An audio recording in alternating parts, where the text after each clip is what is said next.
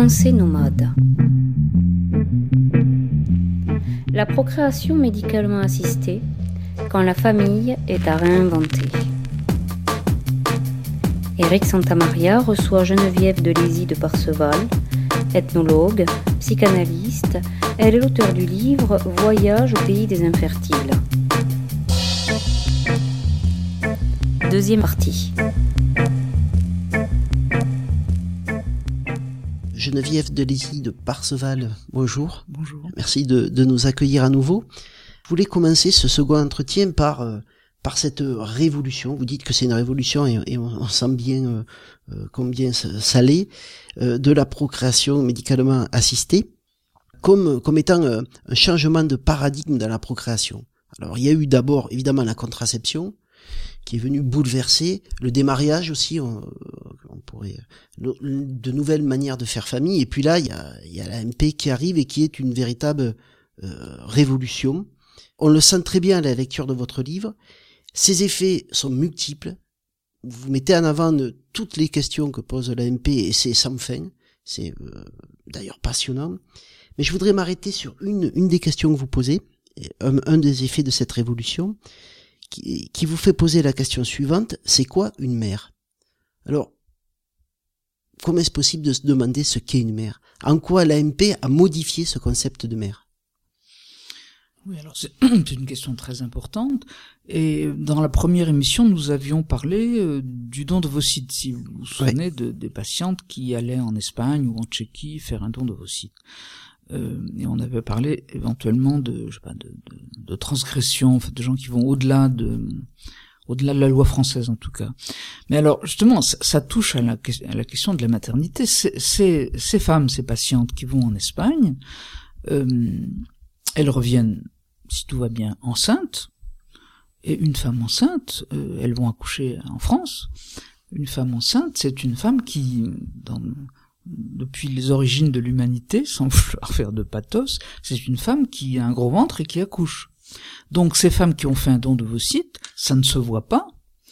Et donc, en ce, elles transgressent au sens où euh, dire, d'ailleurs, elles transgressent à peine puisque le don de vos sites est autorisé par la loi française. Seulement, il n'y a pas de donneuse de vos sites. Enfin, il faut attendre trois ans. Quand mmh. vous avez 37 ans, vous n'allez pas attendre 40 ans. Euh, donc, le, la mère, c'est celle qui accouche. Mais la, la, science a ajouté un, je dirais un codicile, c'est peut-être plus qu'un codicile à cette définition de la maternité par l'accouchement, qui est la définition légale. C'est euh, la mère, c'est aussi celle qui fournit son ADN, c'est-à-dire celle qui fournit son capital génétique, de même que le père est celui qui fournit son spermatozoïde. Alors, euh, euh, donc maintenant il y a une double définition de la maternité, la, définition juridique classique, la mère est celle qui accouche, bon, à laquelle s'ajoute une autre, euh, je dirais un paramètre de plus, c'est que dans certains cas, la mère qui est celle qui accouche, mais euh, elle se sent pas toujours mère complètement dans la mesure où dans certains cas elle n'a pas c'est pas son propre ovocyte. Alors certes c'est pas la loi qui va le lui reprocher puisque de toute façon elle accouche, mais elle-même euh, elle-même euh, moi je vois des patientes qui sont euh, qui, qui disent mais je suis une mère porteuse puisque c'est pas mon ovocyte, je suis enceinte techniquement, mais elles ont raison, d'un embryon qui est le produit d'une donneuse inconnue et de mon mari, enfin de mon compagnon. C'est assez étonnant. Euh, je dis pour la loi elles sont mères, euh, pour elles dans leur psychisme, quelquefois elles ont beaucoup de mal à se sentir mères. Euh, pour l'instant, on ne parle même pas de la donneuse d'ovocytes qui, dans la plupart des pays, est anonyme, donc elle-même ne, peut pas se sentir mère puisqu'elle ne connaît même pas bon, à qui elle donne l'ovocyte. Et puis donc il y a déjà donc une mère gestationnelle enceinte ouais. qui est légale qui porte l'enfant. qui porte l'enfant. Et puis il y a quelqu'un qu'on appelle une donneuse. Mais qu'est-ce que ça veut dire une donneuse? Qui est en fait la mère génétique. Et puis voilà Tipa, euh, j'emploie exprès cette expression familière que la, la, la, GPA, la gestation pour autrui, s'est introduite là-dedans. Et il peut y avoir une troisième mère qui est euh, celle qui porte l'enfant, mais qui n'est ni la mère euh, légale, en tout cas euh, aux États-Unis ou au Canada, ni la, la donneuse d'ovocytes, puisque euh, il peut y avoir une donneuse d'ovocytes, une mère qui porte l'enfant, et puis une mère euh, qui sera la mère d'éducation, la mère toute la vie, qui est d'ailleurs par ailleurs la, la, la, la, femme du père ou la compagne du père. Donc on peut avoir trois mères. Euh, alors bon, si c'est pas une révolution, c'est la mère utérine, la mère génétique et la mère d'intention. C'est ça. Donc, alors le cas de la GPA est un cas très rare, on en fait tout un, tout un foin, si j'ose dire, c'est même un cas extrêmement rare par rapport au, don de vos sites. La GPA, donc, euh, offre une déclinaison tout à fait originale, mais très rare, où il y a trois mères, euh, trois mères, enfin en réalité il y a deux mères parce que la donneuse d'ovocytes rarissimement se, se, positionne rarissimement en mère, faudrait que ce soit non anonyme, etc. Ça peut arriver, mais c'est vraiment alors on tombe dans le 0,00. Mais le fait qu'il puisse y avoir deux personnages euh, maternels euh, devient extrêmement fréquent euh, depuis qu'il y a le, don de vos sites et que le don de vos sites a un succès considérable. Parce que ça, alors là, on touche à un phénomène de, de société, c'est que les femmes procréent de plus en plus tard pour des raisons professionnelles, etc. Enfin, et que bah il y a beaucoup de, de, femmes qui malheureusement à 34 ans se tombent sur un verdict médical très très lourd où on leur dit mais écoutez euh, madame vous n'avez plus de vous n'avez plus d'ovocytes. Euh, et elles disent mais qu'est-ce qu'on peut faire Les médecins leur disent vous adoptez ou vous faites un don d'ovocytes. Et bon, bah, elle demande, ça demande un certain temps de réflexion. Euh, et beaucoup, finalement, préfèrent évidemment le don de vos sites, elles et leur mari, leur conjoint, parce que par le don de vos sites, elles sont enceintes, elles, ont une mère, elles sont mères comme les autres. Et puis en plus, elles sont mères au plan légal, il n'y a aucun problème de, de ce point de vue-là. Alors simplement, il faut trouver des donneuses de vos sites et, nos voisins sont plus, un petit peu plus en avance que nous, et notamment nos voisins proches, puisque les, Anglais le font, les Belges le font, euh, les Espagnols le font, les Tchèques le font, etc. Les, Suédois le font.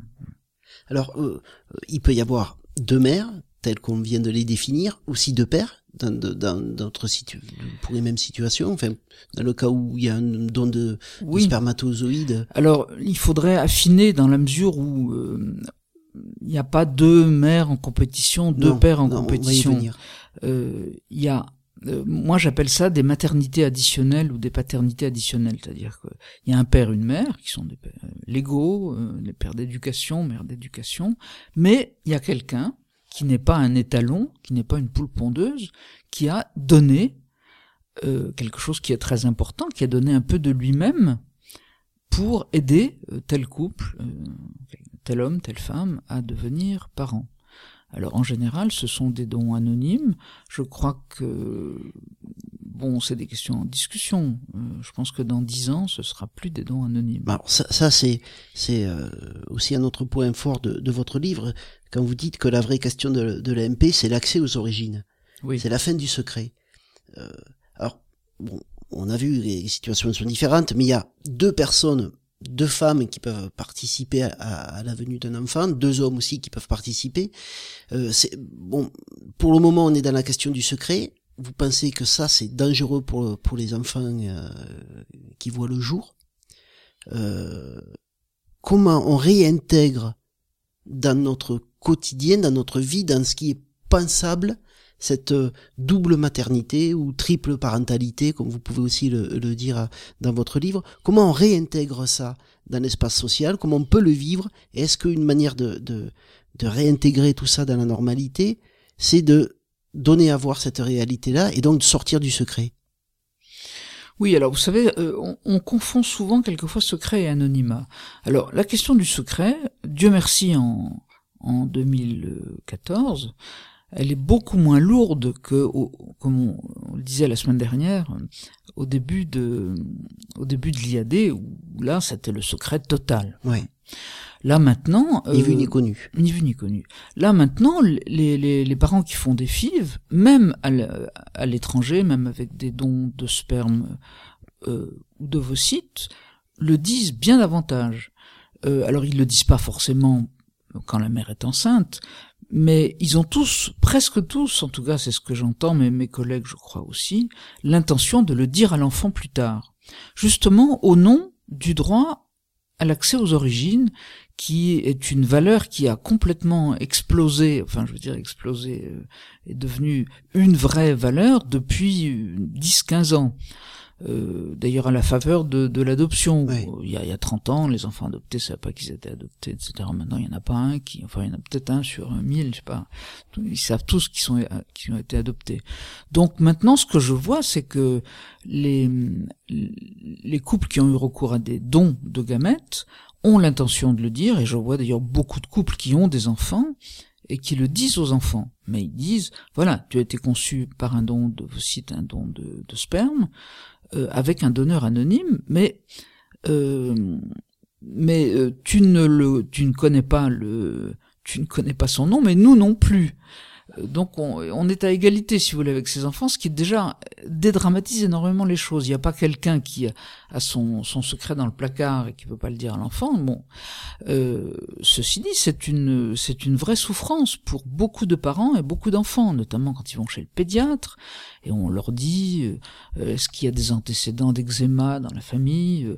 Je vois des jeunes filles qui ont 14 ans, le, la gynéco leur dit est-ce que à quel âge votre mère a-t-elle été ménopausée? Enfin bon, Elles disent ben j'en sais rien puisque j'étais conçue par euh, don de vos sites.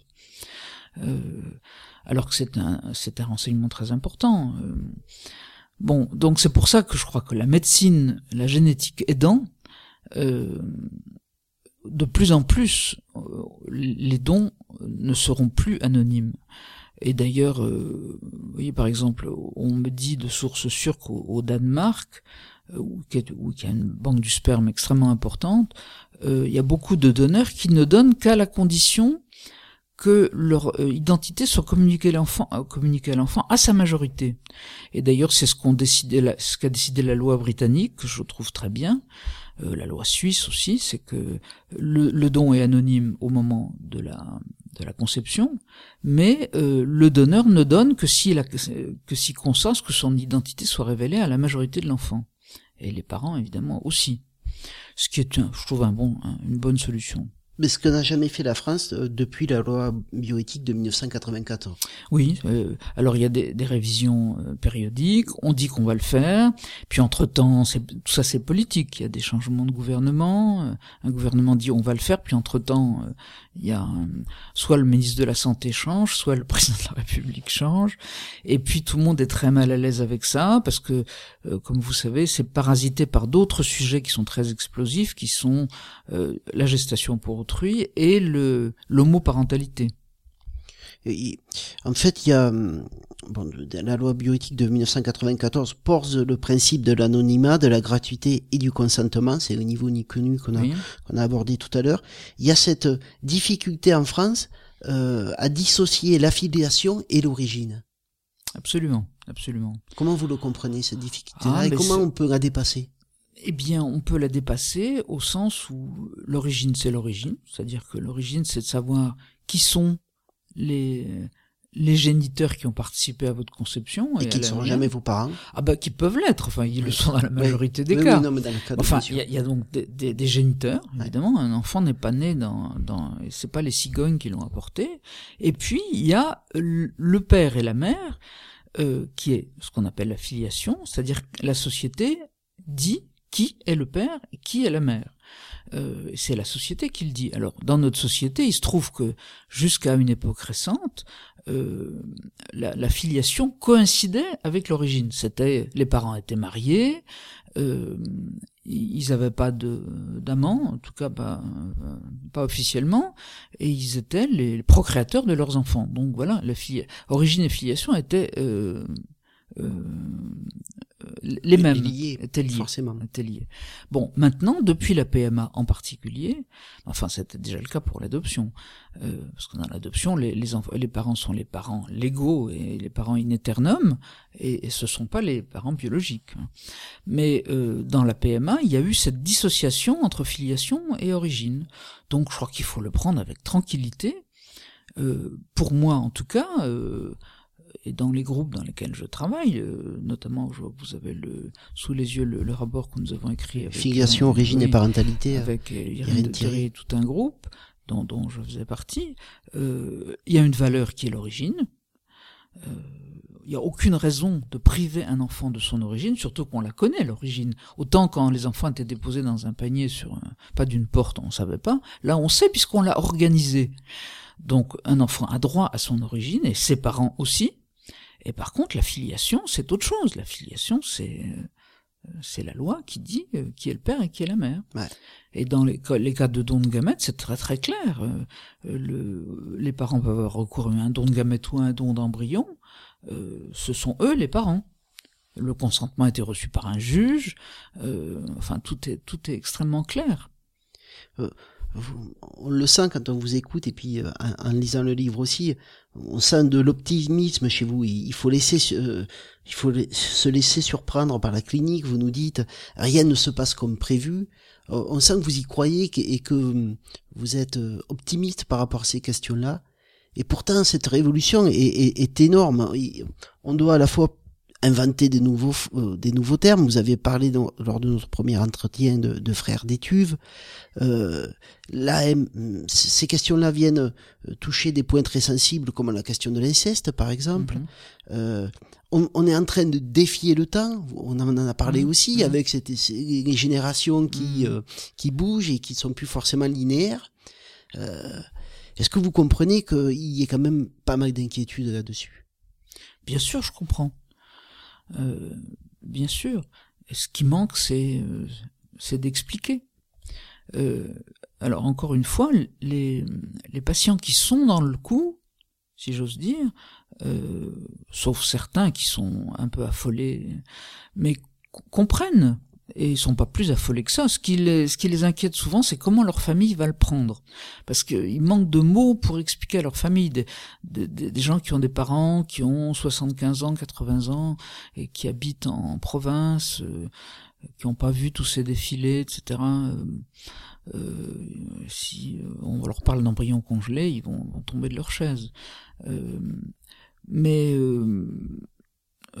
si on explique euh, et si on, si on voit que les, les, les valeurs humaines essentielles, notamment, euh, notamment le, respect, le consentement éclairé qui est dans notre, dans notre type de société qui est extrêmement important, la non-marchandisation du corps, euh, qui est aussi extrêmement importante. Si on pouvait, euh, en Espagne par exemple, la, donneuse d'ovocytes est, est dédommagée, c'est l'expression de la loi espagnole, à hauteur de 900 euros. Bon, elle peut le faire trois fois.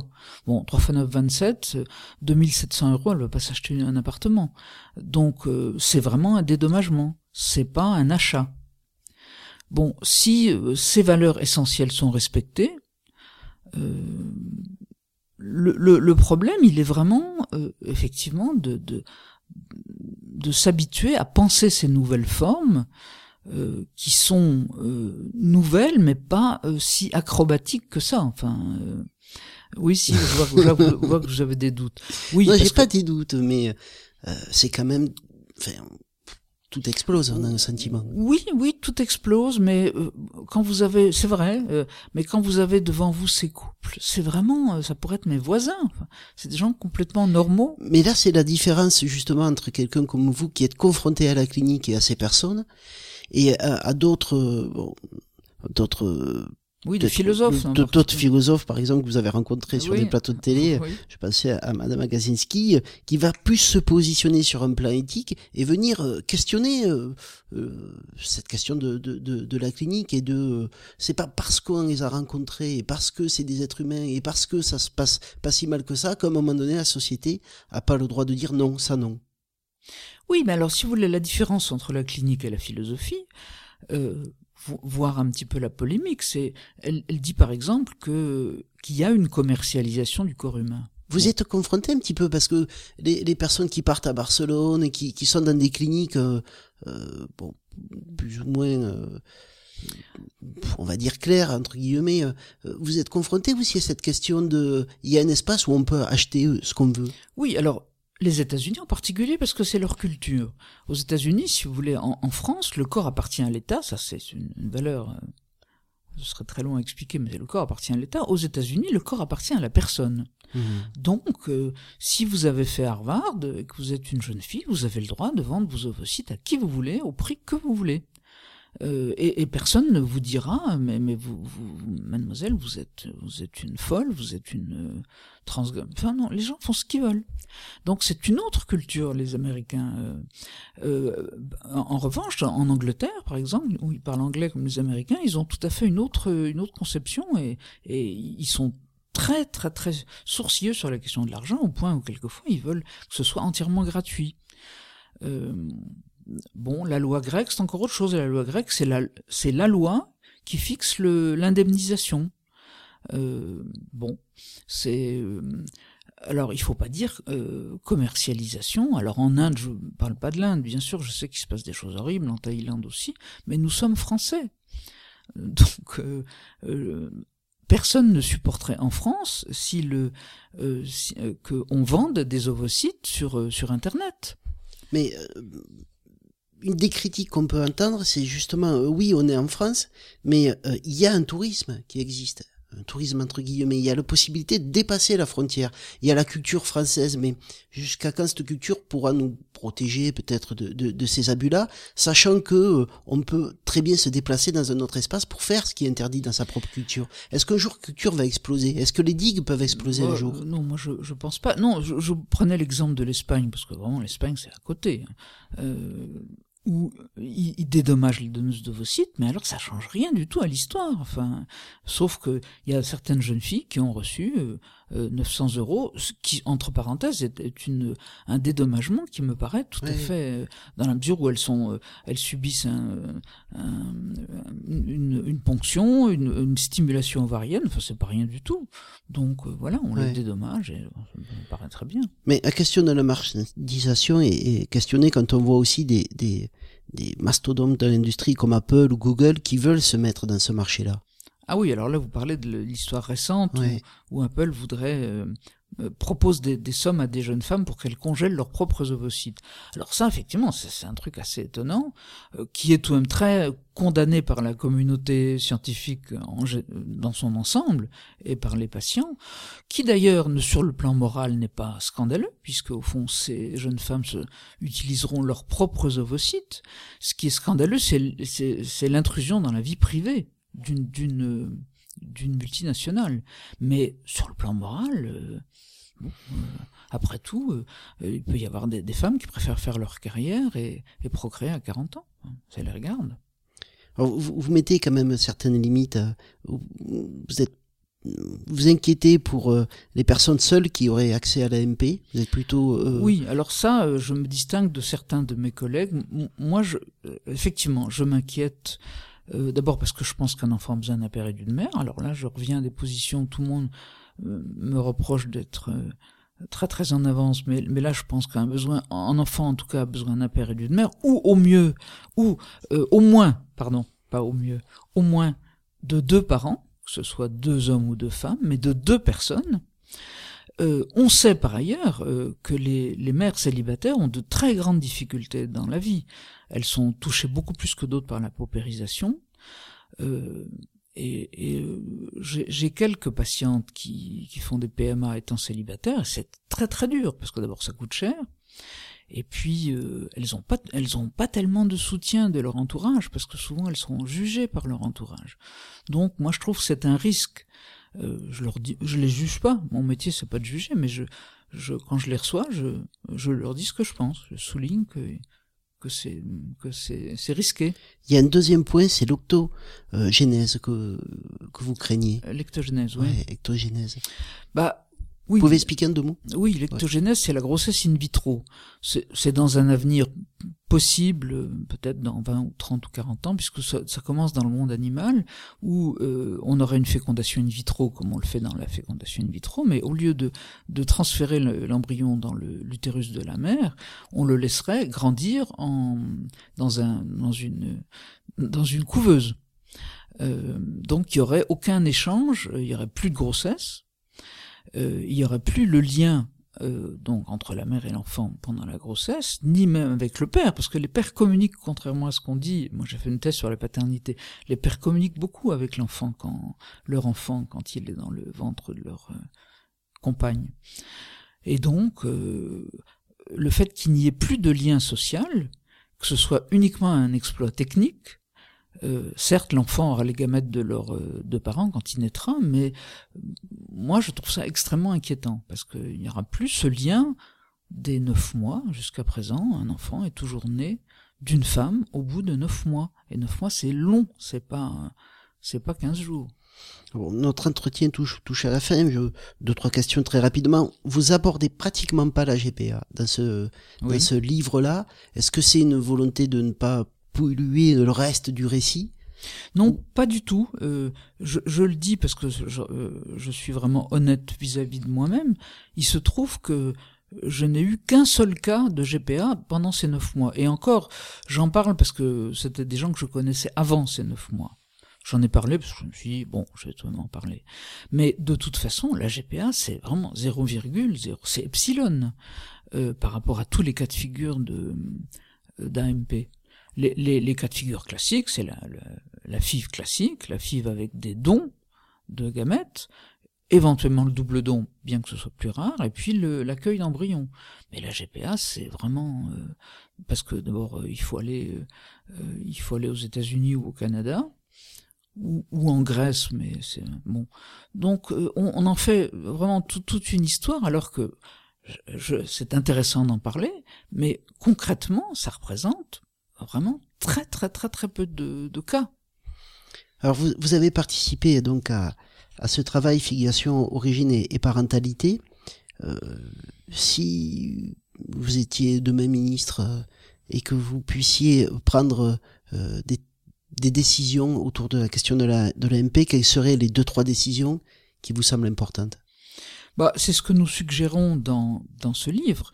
Euh, parce que ce livre avait été, ce, ce, rapport avait été demandé par Madame Bertinotti, qui était à l'époque ministre de la Famille. Et puis quand le livre est sorti, Madame Bertinotti n'était plus, ministre. Et la ministre suivante ne voulait plus en entendre parler. Euh, donc, euh, ce que nous avions proposé à la ministre, c'était, euh, c'était un de, de lever l'anonymat des donneurs de gamètes, non pas donc le jour de la conception, mais à la majorité de l'enfant. deux d'autoriser l'AMP pour les, les lesbiennes. Mmh. On n'a pas parlé de cette euh, question-là. Mais bon, euh, bon, c'était les, euh, c'était les deux points importants parce que sur la GPA, personne n'était d'accord dans le groupe. On s'était jeté les assiettes à la figure presque, comme toujours. De mémoire, là, il me semble que je n'oublie rien. C'était vraiment les, les, deux points, les deux points importants. Et Madame Bertinotti s'était montrée très ouverte sur ces, sur ces deux points. Bon, et puis voilà, le, encore une fois, les changements de gouvernement, de ministres, on a décidé autrement. En tout cas, euh, nos lecteurs peuvent se pencher sur, euh, sur votre livre, enfin nos, nos auditeurs, pardon, sur votre livre Voyage au pays des infertiles, neuf mois dans la vie d'une psy, chez Odic Jacob. Oui. C'est passionnant. Bah, et, merci. Euh, le livre d'Irène Thierry, à lequel vous avez donc auquel vous avez participé, Filiation, Origine et Parentalité, est aussi euh, euh, très très très très intéressant. Voilà pour pour s'ouvrir sur ces questions-là d'une autre manière et pour reprendre espoir dans dans, dans, dans l'humanité et la suite de, ah de oui, son absolument, parcours. il n'y a pas de quoi désespérer du tout. Ah ben merci beaucoup. Au revoir. Au revoir.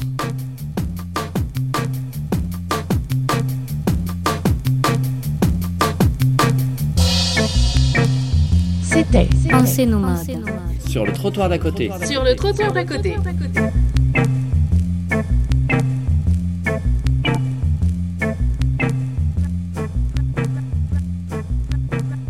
Vous écoutez Le trottoir d'à côté.